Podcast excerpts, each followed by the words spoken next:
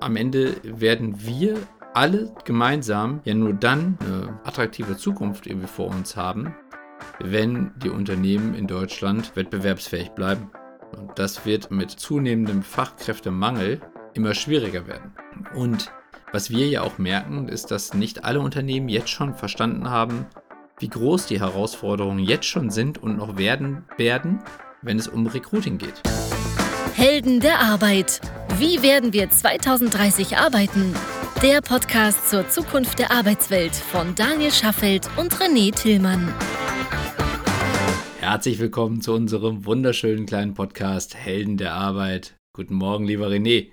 Guten Morgen, lieber Daniel. Ah, wie geht's dir? Mir geht's sehr gut. Ich bin voller Vorfreude. Ich, ich habe mir erlaubt, ein paar Tage frei zu nehmen. Ah, Ab heute Abend oder morgen früh, wie auch immer. Und darf mit einem lieben Freund auf die Biennale nach Venedig fahren und ein bisschen Kunst angucken. die Biennale und nicht die Biennale, oder? Die wat? B. Sie- B wie Barcamp. Ah, Biennale. macht ja Sinn, wenn, äh, wenn es Venedig ist, ne?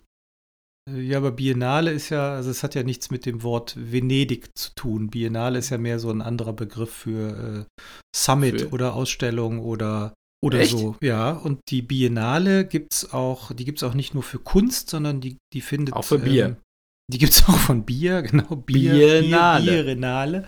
Ja, die gibt's auch für Architektur und für Film. Die Filmbiennale hast du ja bestimmt auch schon mal gehört. Ja, genau. Wenn George? Clooney hier äh, ähm, auf dem, kann, ne? Im Vaporetto Nee, Quatsch. Nein, wo ist die denn, die Biennale? Nee, es gibt die Filmfestspiele in Cannes Ja, und es gibt die Filmbiennale in Venedig. auch in Venedig. Genau. Und die Architekturbiennale auch in Venedig.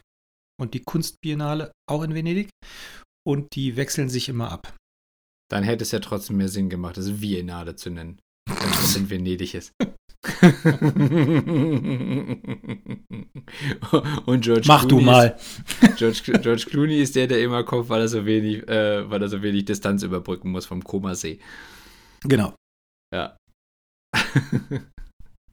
Ganz genau.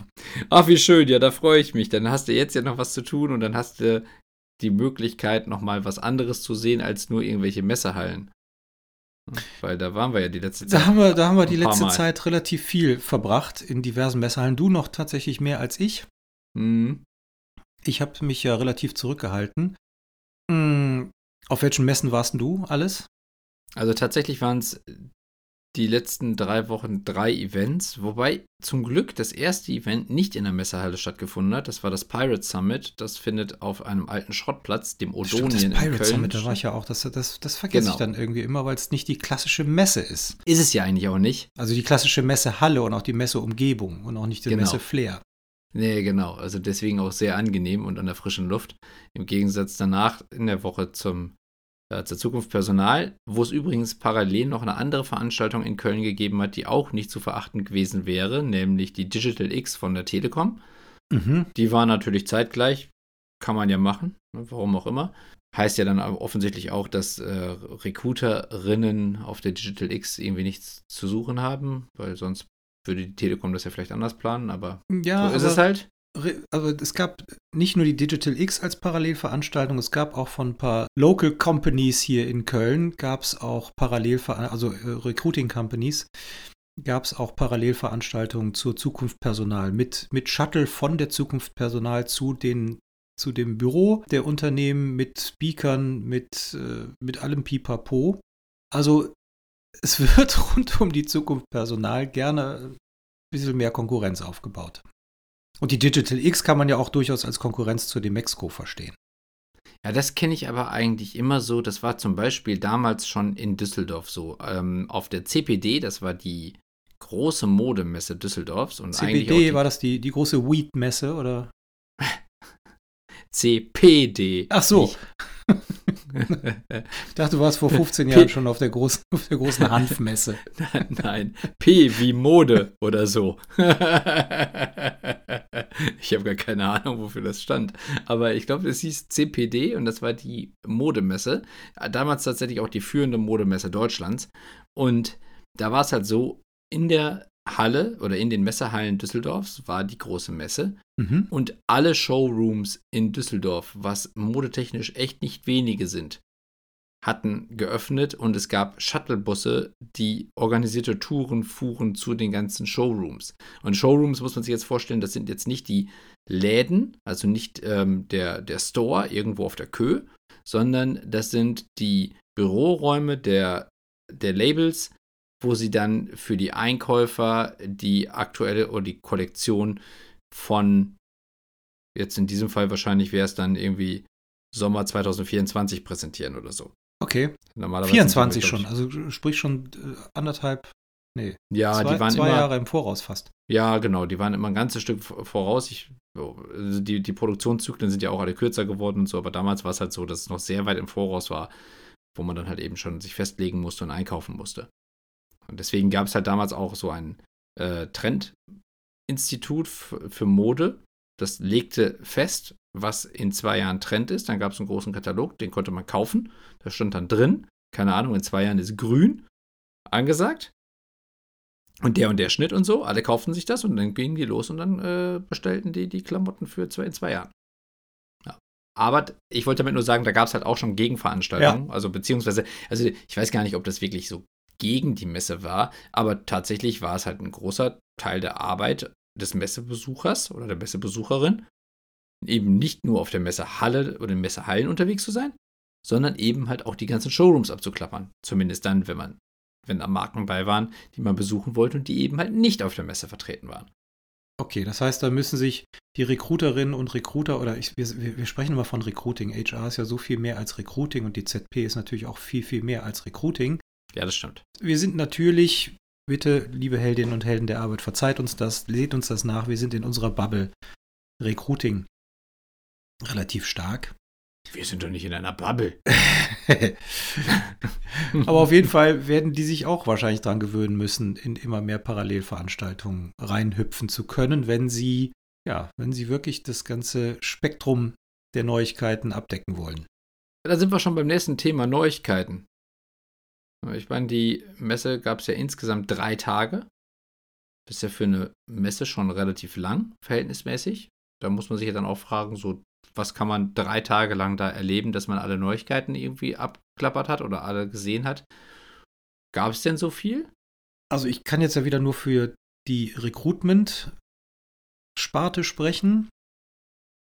Da ist mir ehrlicherweise nicht so viel aufgefallen. Da ist mir ehrlicherweise nicht so viel aufgefallen. Ähm, also was mir aufgefallen ist, jeder schreibt jetzt KI irgendwo drauf, selbst Stepstone. Und jetzt geht es gar nicht ums, ums Bashing. Äh, so ist das überhaupt nicht gemeint. Äh, immerhin sind die Marktführer und äh, machen da offensichtlich äh, nach wie vor einen sehr ordentlichen Job. Darum geht es gar nicht. Mir geht es nur darum, wir haben ja durchaus ein paar, oder wir haben ja schon durchaus bei dem einen oder anderen Unternehmen ein bisschen unter die Haube gucken dürfen. Ja, man muss ja auch dazu sagen, der ehemalige Geschäftsführer von Stepstone ist ja auch bei Highjob engagiert. Ganz genau. Als äh, Gesellschafter und Beirat. Die gehen natürlich keine Insiders, äh, Insights über den Tisch, definitiv nicht. Aber ähm, wir, wir wissen ja sehr gut, wie Stepstone funktioniert. Wir machen ja auch Wettbewerbsanalyse nicht erst seit gestern, sondern schon Klar. seit, seit, seitdem es uns gibt. Klar. Und man darf sich schon fragen, ob überall, wo KI draufsteht, auch tatsächlich eine ernstzunehmende KI drin ist. Das ist mal die eine Frage. Und die zweite Frage ist dann eben auch, welche Aufgabe hat diese KI? Also es wird ja gerne global galaktisch draufgeschrieben äh, KI, was dann impliziert, alles ist schneller, besser und einfacher. Und manchmal geht es eben nur darum, einen Anschreibetext für, dies, für das Anschreiben eines Talents zu optimieren. Manchmal geht es darum, wie wir gelernt haben, nur den Wetterforecast äh, automatisch in, in Texte zu übernehmen. Das Beispiel wollte ich auch bringen. Oh. Ja, ne, und was ja alles nett ist, aber ob es die wirklich großen Probleme im, im Recruiting dann löst mittels KI, das wage ich zu bezweifeln. Also, ich glaube, es ist ganz häufig tatsächlich noch das Marketing-Buzzword. So, das ist mir aufgefallen, jetzt mal unabhängig davon, wie viel KI nun wirklich hintersteckt. Also wir kennen auch andere Unternehmen, die mit KI hausieren gehen, wo wir wissen, da sitzen dann 70, 80, 90, 100 WerkstudentInnen, die, ja, ich sag mal, entweder die KI sind oder sie nach wie vor trainieren, was ja auch, was ja auch okay ist. Die die KI sind. ja, aber also es ist auch das ist kein Bashing, sondern es ist leider Fakt. Das ist tatsächlich bei uns auch, das haben wir in letzter Zeit häufiger mal erlebt, dass dann gefragt wurde, wie viele Mitarbeiter wir haben, um darüber rauszufinden, ob wir so viele haben, dass das, dass die Mitarbeiterinnen der offensichtliche Ersatz der KI sein sollen. Und dadurch, dass wir nicht so viele haben wie andere Unternehmen, die auch KI auf ihre Produktbeschreibungen schreiben, kann man zumindest erkennen, dass viele Aufgaben, die sonst vielleicht nicht immer wirklich von einer KI übernommen werden, bei uns tatsächlich von einer KI erledigt werden. Ganz genau. Übrigens, du hast ja gerade zwei Fragen formuliert und die erste Frage war ja, ob da wirklich immer KI drin steckt, wo KI draufsteht. Die Frage kann ich ganz klar mit Nein beantworten. Das ist definitiv in den allermeisten Fällen nicht der Fall. Denn grundsätzlich ist zum Beispiel Machine Learning eine Unterkategorie von künstlicher Intelligenz. Das mhm. heißt, wenn ich ein Machine Learning Modell einsetze, kann ich sagen, dass ich irgendwo KI benutze. Das ist definitionstechnisch nicht falsch. Das ist aber weit davon entfernt, eine künstliche Intelligenz zu haben, die wesentliche Aufgaben eines Menschen zum Beispiel ersetzen oder vielleicht sogar besser machen kann. Sondern das kann zum Beispiel dann sein, dass diese KI mir sagt, ob eine Mail, die bei mir reinkommt, ein Supportfall ist oder nicht. Genau. So, das könnte ich zum Beispiel machen. Das ist relativ einfach. Das ist ein ziemlich simples Machine Learning Modell. Aber das ist etwas, was weit davon entfernt ist, am Ende eine, ein System zu haben, was in der Lage ist, wie ein Recruiter oder wie eine Recruiterin zu denken und Entscheidungen zu treffen in gleicher Form, wie ein Mensch das tut, bei komplexen Fragestellungen. Weil dafür muss es sich selbst verbessern, es muss selbst lernen, es muss in der Lage sein, komplexe Zusammenhänge zu erkennen und eine Vielzahl von Informationen zu verarbeiten und in den Kontext zu bringen. Und da haben wir schon gelernt, ist es, das wird dann in der Regel dann doch wieder vom Team erledigt. Genau. Aber das ist ja vielleicht auch gar nicht so sehr das, das tiefe Thema heute. Da haben wir Nein. auch schon andere Folgen zu gemacht. Ja. Was ist eine KI? Wie funktioniert eine KI? Geht ja jetzt gerade um die Trends der Zukunft Personal.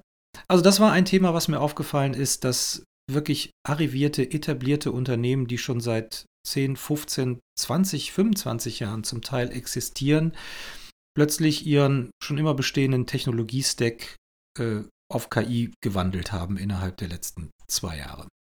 Mhm. So, da bin ich jetzt einfach mal so frech und mache da mal ein Fragezeichen dran, wie viel KI da wirklich drin ist und ob es äh, eben nur ein nur ein kleiner Teil ist, der ja durchaus auch hilfreich sein kann. Wie auch immer. Das ist ein Thema, was mir aufgefallen ist. Äh, dann kam, kam man natürlich an einem anderen Thema überhaupt nicht vorbei. Ja, ich. man, man, muss den Elfmeter natürlich versenken an OnlyFans. Der Only, äh, Only Fee habe ich gehört. OnlyFi, OnlyFi. Only, Only hast du auch gehört. OnlyFi. Ja.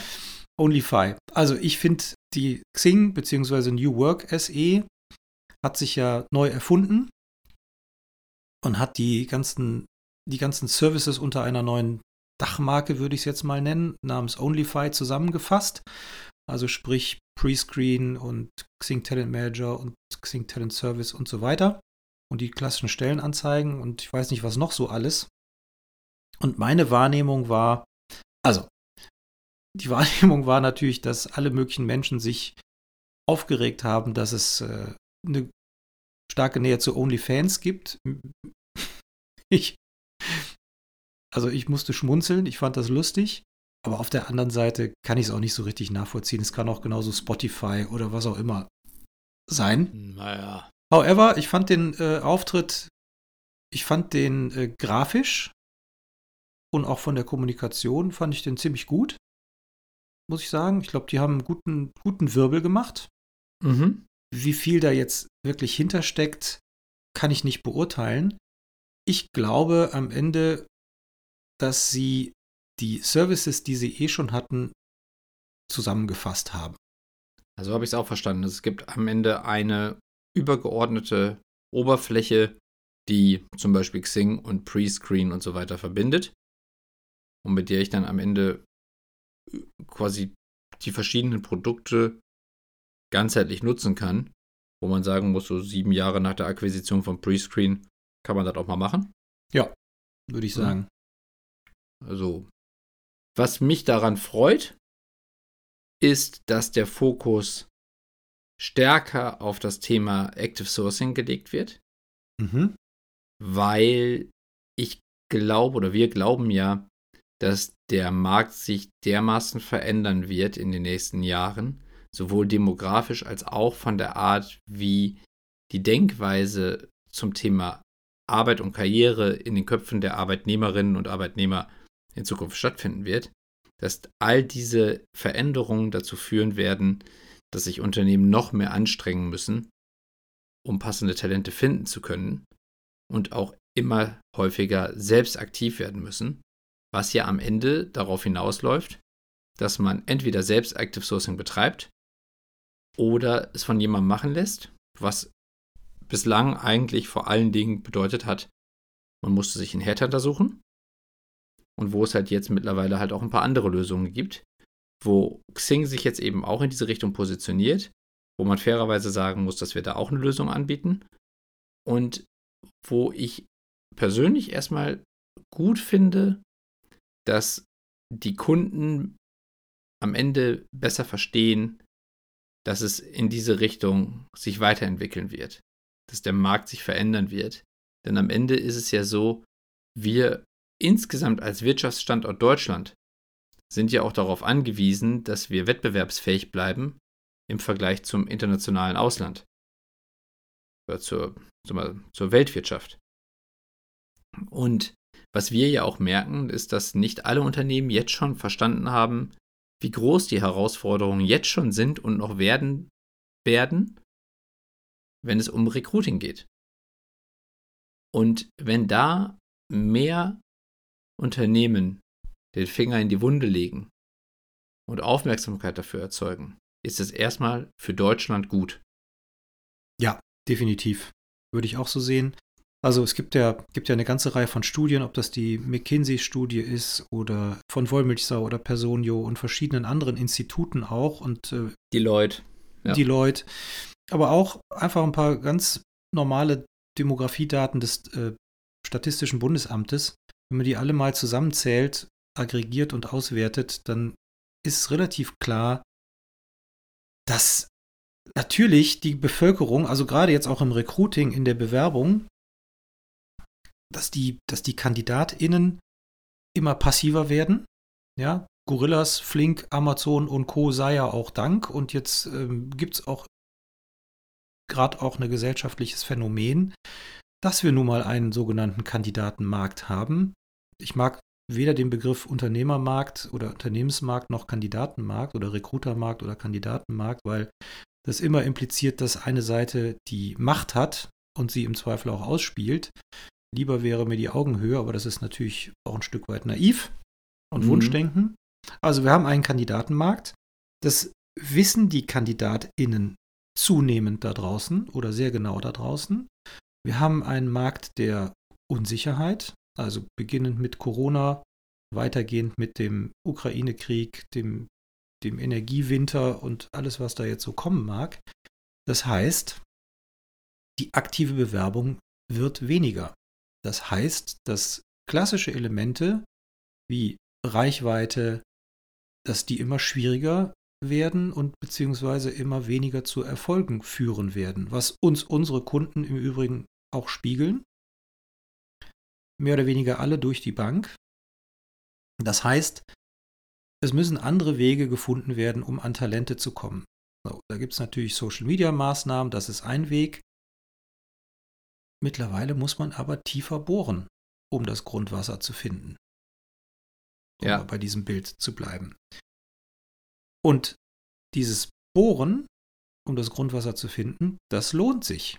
Also da haben wir ja eigene Erfahrungen mitgemacht. Wir haben ja auch seit ähm, Herbst letzten Jahres einen Active Sourcing Service etabliert, In dem Fall tatsächlich basierend auf unserer KI, die in der Lage ist, circa 5 Millionen Profile innerhalb von wenigen Sekunden zu analysieren, damit wir sie dann gezielt ansprechen können oder die bestpassendsten dazu gezielt ansprechen können.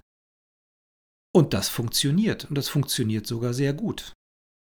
Es funktioniert sogar so gut, dass wir die Position besetzen können, die zuvor von den gängigen Stellenportalen da draußen nicht besetzt werden konnten. Ja. Ja, das funktioniert so gut, dass große Kunden, ich nenne jetzt mal die, die, die Markennamen nicht, weil es auch nicht abgestimmt ist, aber für viele Positionen gar nicht erst mehr den klassischen Weg gehen, sondern sie direkt bei uns für den Service anmelden. Ja. Und deswegen muss ich sagen, finde ich erstmal gut, dass Xing auch diese Wahrnehmung schafft oder beziehungsweise dass Xing sich auch in diese Richtung positioniert.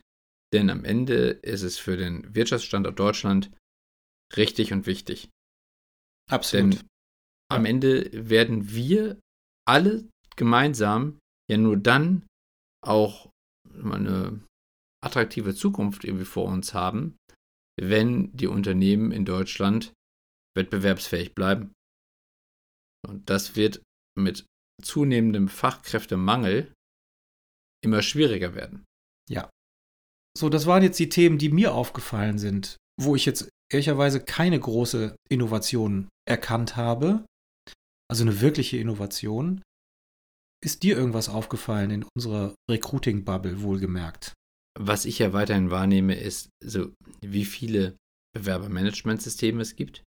Ja, Wahnsinn. Das finde Ja. ich jedes Mal wieder beeindruckend, also weil das ja eine Software ist, von der man sagen muss, so die, das Feature-Set, also die, der Funktionsumfang, ist ja erstmal in seiner Basiskonfiguration relativ klar umrissen. Ja. Ne, Ich muss halt irgendwie Mitarbeiter verwalten können, ich muss im Zweifelsfall irgendwie Schichtpläne machen und das irgendwie Daten an die, an die Versicherer, Krankenversicherer und sowas senden und so, solche Sachen alles. So, und dass es da so viele Lösungen gibt, finde ich immer noch beeindruckend. Das fand ich schon beeindruckend, dass ich das erste Mal mich überhaupt mit dieser Branche auseinandergesetzt habe und gewundert habe, dass es über, also damals schon über 250 Lösungen in Deutschland dafür gibt. Wo ich gedacht habe, meine Güte. Ja, und das ist halt eben auch auf der Zukunft Personal immer noch jedes Mal wieder so am besten ersichtlich. Weil wir, da gibt es halt mehr oder weniger eine Halle nur für diese Bewerbermanagementsysteme. Mhm. Und wenn man dann da durchgeht und sich dann auch durchliest, was die Aussagen sind, wo die Differenzierung stattfindet, dann sind es maximal noch Nuancen in der Differenzierung.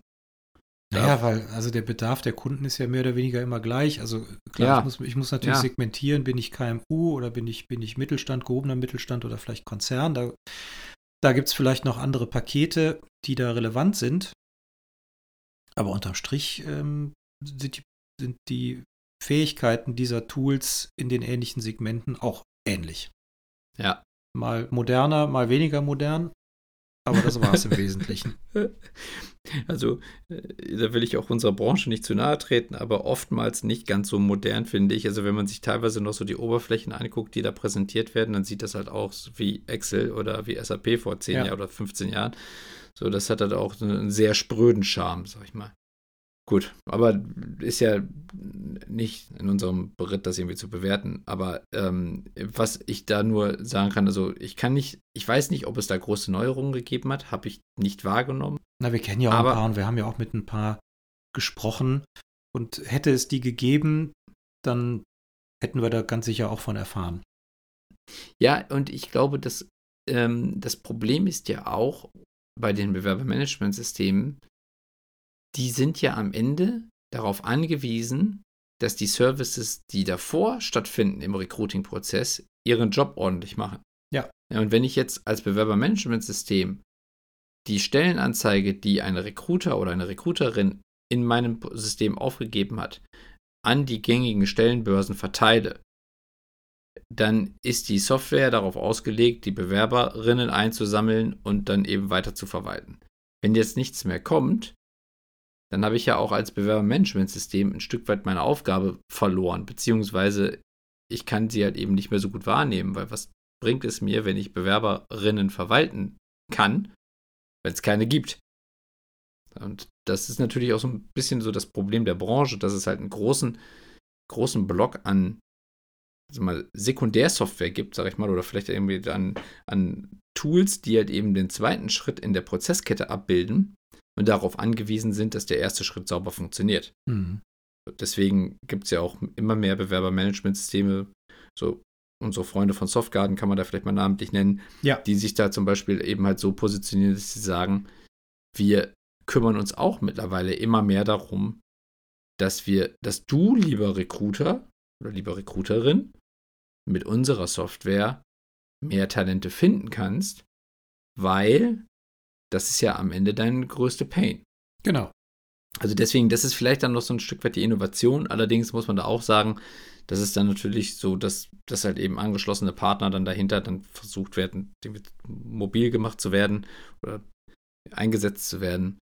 Deswegen so der Innovationsgrad ist insgesamt in dieser ganzen Messe ehrlicherweise auch gefühlt über die gesamten letzten Jahre verhältnismäßig gering. Ja, das sehe ich genauso. Das kann ich sogar deswegen auch ein Stück weit valide sagen, weil ich zum Beispiel jetzt auch letzte Woche noch wieder auf der Demexco gewesen bin. Mhm. Das ist die Online-Marketing-Messe, also die führende Online-Marketing-Messe in Deutschland. Und da bin ich auch schon seit insgesamt, glaube ich, 12, 13 Jahren. Ich war sogar schon Aussteller auf, als die, die Mexiko noch OMD hieß und in Düsseldorf stattfand. Mhm. Ich glaube 2008 oder so, war, war ich da selber noch Aussteller beim ersten Unternehmen. Und da muss man sagen, wenn man sich diese Messe zum Beispiel anguckt, sowohl von der Ausstellerzahl als auch von der Besucherzahl, als auch von dem Grad der Innovation, die dort präsentiert werden, dann ist das ein ganz anderer Schnack. Also da ist eine ganz andere Taktung hinter, da ist eine ganz andere, ganz anderer Druck hinter. Da merkt man halt eben, wie innovativ Marketing ist oder eigentlich sein muss. Vielleicht auch da, weil der Druck noch größer ist. Vielleicht auch deswegen, da kann man so ein bisschen auch sehen, so wie sehr Recruiting immer so ein bisschen im Dornröschenschlaf vielleicht hat schlummern dürfen. Weil's. Ja, weil es vielleicht dann ja, auch so ein bisschen genau. so außerhalb der Wahrnehmung der, der, der Unternehmenslenker war, während Marketing komplett im Fokus steht. So, deswegen ist da der Innovationsdruck wahnsinnig groß. Es wechseln auch die Anbieter, die großen Anbieter, viel häufiger durch. Auch da gibt es natürlich ein paar, die halt ihre Position über Jahre oder vielleicht auch Jahrzehnte halten können. Aber der Druck, der Innovationsdruck ist nochmal deutlich krasser. So, und deswegen, das finde ich immer ganz lustig, wenn man dann auf der einen Seite eine Messe hat, die Zukunft Personal heißt und die eigentlich so quasi den, den Status quo verwaltet.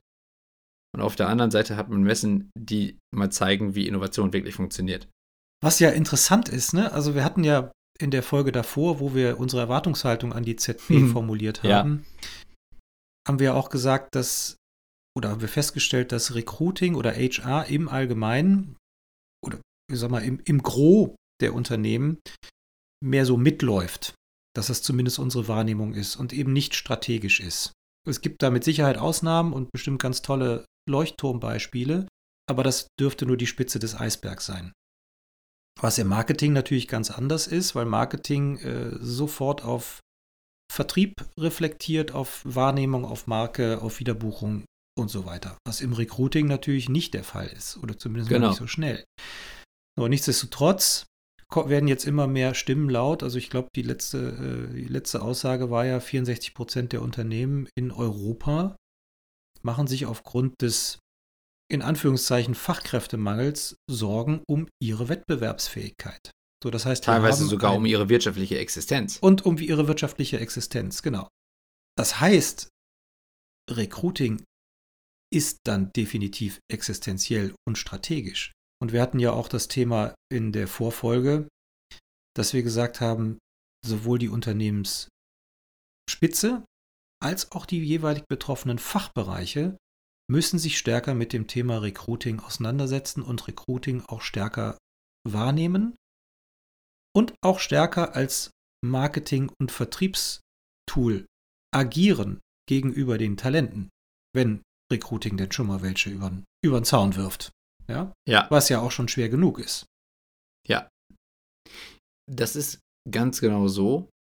Und da kann ich ja dann nur hoffen, dass so eine Messe wie die Zukunft Personal in diesem Bereich zumindest ihre Leitmedium Rolle gerecht wird, weil wer kann überhaupt diese Wahrnehmung vermitteln?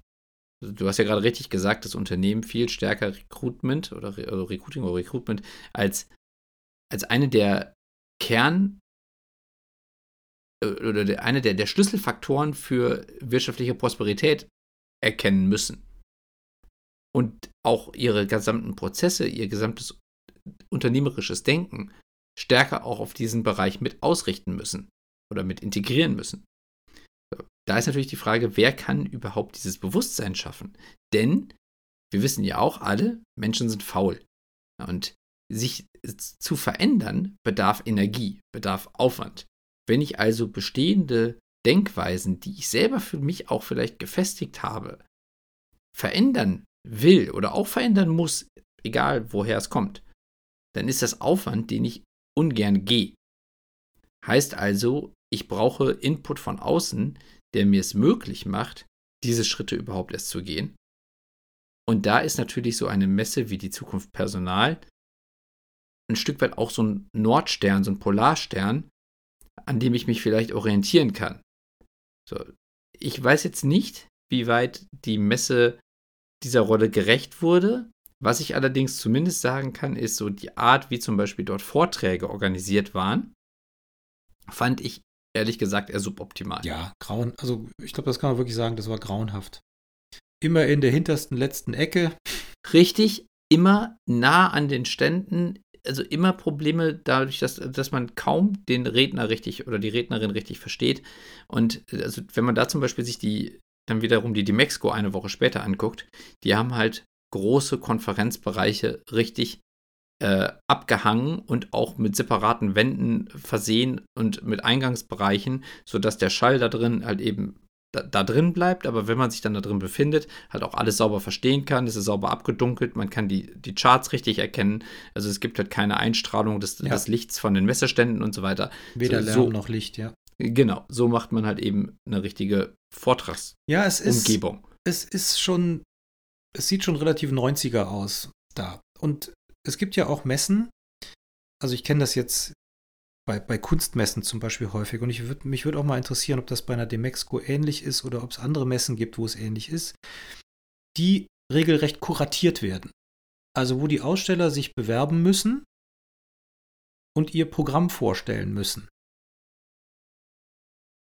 Und auch das könnte man ja zum Beispiel mal überlegen, ob ähm, einfach nur Geld gewinnt bezüglich der besten und größten und so weiter Plätze oder ob vielleicht auch Innovation gewinnt. Und man sagt so, wir, wir stellen äh, eine Fläche zur Verfügung, die vielleicht auch in der Nähe von einem, von einem großen Forum, also, also Sprecherforum liegt, wo wir die größten Innovationen präsentieren. Ja, unabhängig davon, ob sie alt, jung, etabliert, neu, wie auch immer sind. Ja. Nur als, nur als Idee. Ist möglicherweise auch naiv, weil es wirtschaftlich schwierig abzubilden ist und wahrscheinlich auch schwierig zu bewerten. Was ist denn eigentlich, was ist denn eine Innovation? Hm.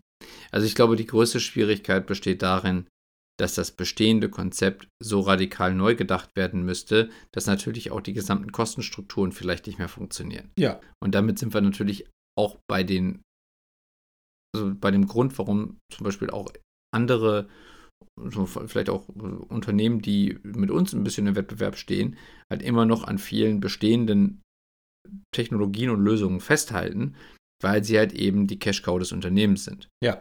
Und das ist bei so einer Messe natürlich grundsätzlich genauso. Wenn du halt eine, eine Struktur aufgebaut hast, die du über Jahre etabliert und irgendwie gepflegt hast, dann kannst du so ein Konzept ja nicht so ohne weiteres über den Haufen werfen und gleichzeitig auch im nächsten Jahr profitabel sein, wenn du Kostenapparate aufgebaut hast, die du so ohne weiteres wahrscheinlich auch nicht verändern kannst. Mhm. Aber du hast recht, also ein Beispiel, was mir einfällt, wo wir auch regelmäßig sind, ist das Web Summit in Lissabon. Das ist so die führende Internetkonferenz der Welt. Und die hat es geschafft, ein Image der Exklusivität aufzubauen, was für mich bedeutet, dass alle Unternehmen, die dort ausstellen, auch gut sind und innovativ sind.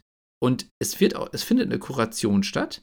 Wie intensiv die am Ende sein mag, das kann man auch nicht wirklich wissen. Aber es ist ja die Frage, wie nehme ich das als Besucherin wahr? Also mit was für einer Erwartungshaltung gehe ich dahin? Also im Sinne von, ich also gehe davon aus, dass ich nur innovative Unternehmen dort sehe und bestätigt meine Wahrnehmung meine Annahme. Und das ist jedes Mal der Fall. So, und damit ja. glaube ich den Ausstellern, dass dort das, was ich dort sehe, die innovativsten Unternehmen der Welt sind. Ja. So, und das ist genau das, was du ja sagst und was man, was man trotzdem schaffen kann, was allerdings eigentlich nur dann geht, wenn man das von Anfang an konsequent denkt. Ich glaube, jetzt sowas wie die Zukunft Personal in so eine Richtung zu drehen, wäre ein Wahnsinnsunterfangen, weil du ja auch die Vorurteile von den Besucherinnen, die die letzten Jahre besucht haben, auch erstmal aus dem Kopf streichen musst. Dann müsstest du vielleicht so ein bisschen so den Weg gehen wie Xing, die dann sagen, dann machen wir sofort eine neue Dachmarke. Ja. Also das haben sie ja nun mal wirklich konsequent gemacht. Also man kann jetzt inhaltlich ja. davon halten, was man will. Also ich will das auch gar nicht bewerten. Aber das haben sie konsequent und gut gemacht und gut kommuniziert. Ja, finde ich auch. Und sie legen ja jetzt auch den Fokus darauf, dass sich das ganze Thema Hiring verändern muss, dass halt eben das Recruiting ja. anders aufgestellt sein muss. Und auch die, so, Erkennt die Erkenntnis ist richtig. Ja, es ist nicht neu, aber sie ist richtig. Und deswegen sieht man ja, was zum Beispiel so ein Rebranding ausmachen kann.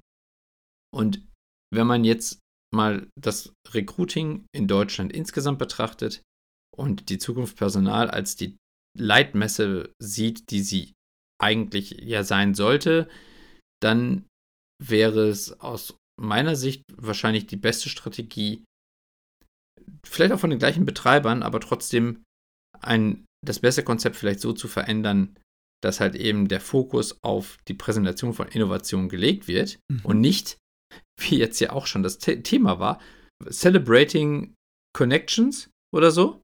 Mhm. Ne, was ja eigentlich schon sagt, hey, Klassentreffen. Ja, also das, das ist das, wir, wir, feiern, wir feiern die Verbindungen, die wir haben. Ja, genau. Ja.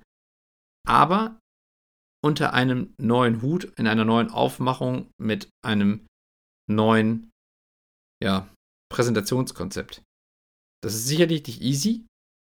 Und das ist gerade in Zeiten der wirtschaftlichen Herausforderungen und wo wahrscheinlich auch die, die Buchungen nicht zunehmen für, die, für das nächste Jahr, nicht einfach, aber am Ende ist das die Grundvoraussetzung dafür, wenn wir, wenn wir das ganze Thema Recruitment so sehr in die Köpfe der Unternehmenslenkerinnen bringen wollen, wie es eigentlich notwendig ist, damit Deutschland wettbewerbsfähig bleibt.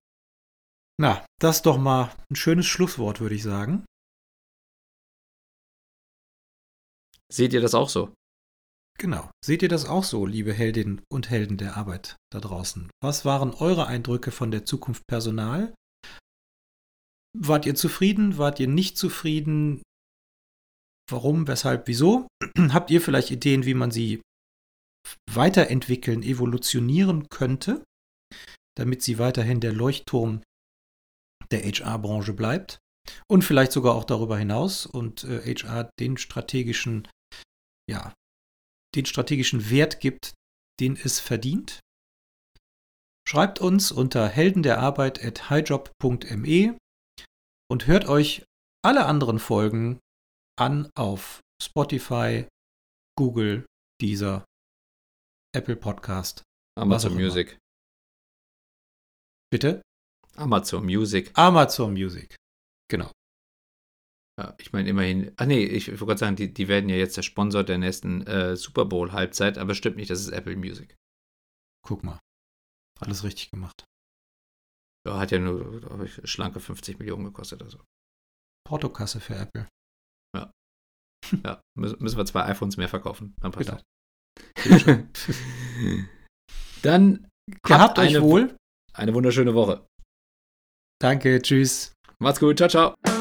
Das war eine weitere Episode der Helden der Arbeit von Daniel Schaffelt und René Tillmann. Das hat dir gefallen? Dann abonniere uns jetzt, um keine Folge zu verpassen. Weitere Infos findest du auf www.heldenderarbeit.me. Ach ja, eine Bewertung wäre ein Träumchen.